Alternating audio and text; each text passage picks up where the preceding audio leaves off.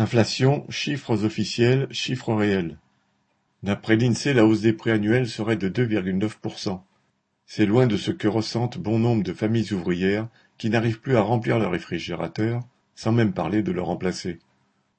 Elles ne remplissent leur réservoir qu'à moitié, tant le cours des carburants a explosé, et ne chauffent plus leur logement à une température décente parce que le prix du gaz, du fioul et de l'électricité se sont envolés.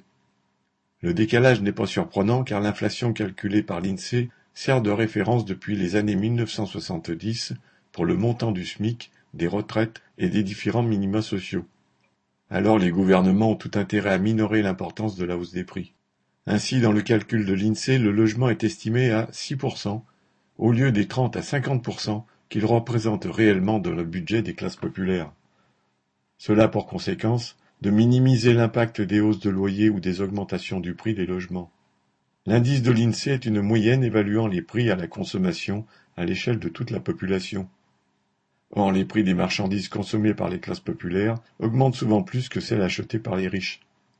Par exemple, en un an, le prix des pâtes les plus économiques a grimpé de 39%. Enfin, l'INSEE ne tient pas compte de l'augmentation régulière des dépenses contraintes pour les travailleurs. Elles ont pourtant explosé entre 1960 et 2018, passant de 15 à 34% Pour trouver un travail aujourd'hui, il est en effet indispensable d'avoir un ordinateur, un téléphone portable, Internet, sans parler de la voiture et de toutes les dépenses qu'elle entraîne. Pour calculer la vraie hausse de leurs dépenses et de combien leur salaire devrait augmenter, les travailleurs ne peuvent se fier aux chiffres de l'État. Comme pour le reste, ils sont les mieux placés pour le faire eux-mêmes. Arnaud Louvet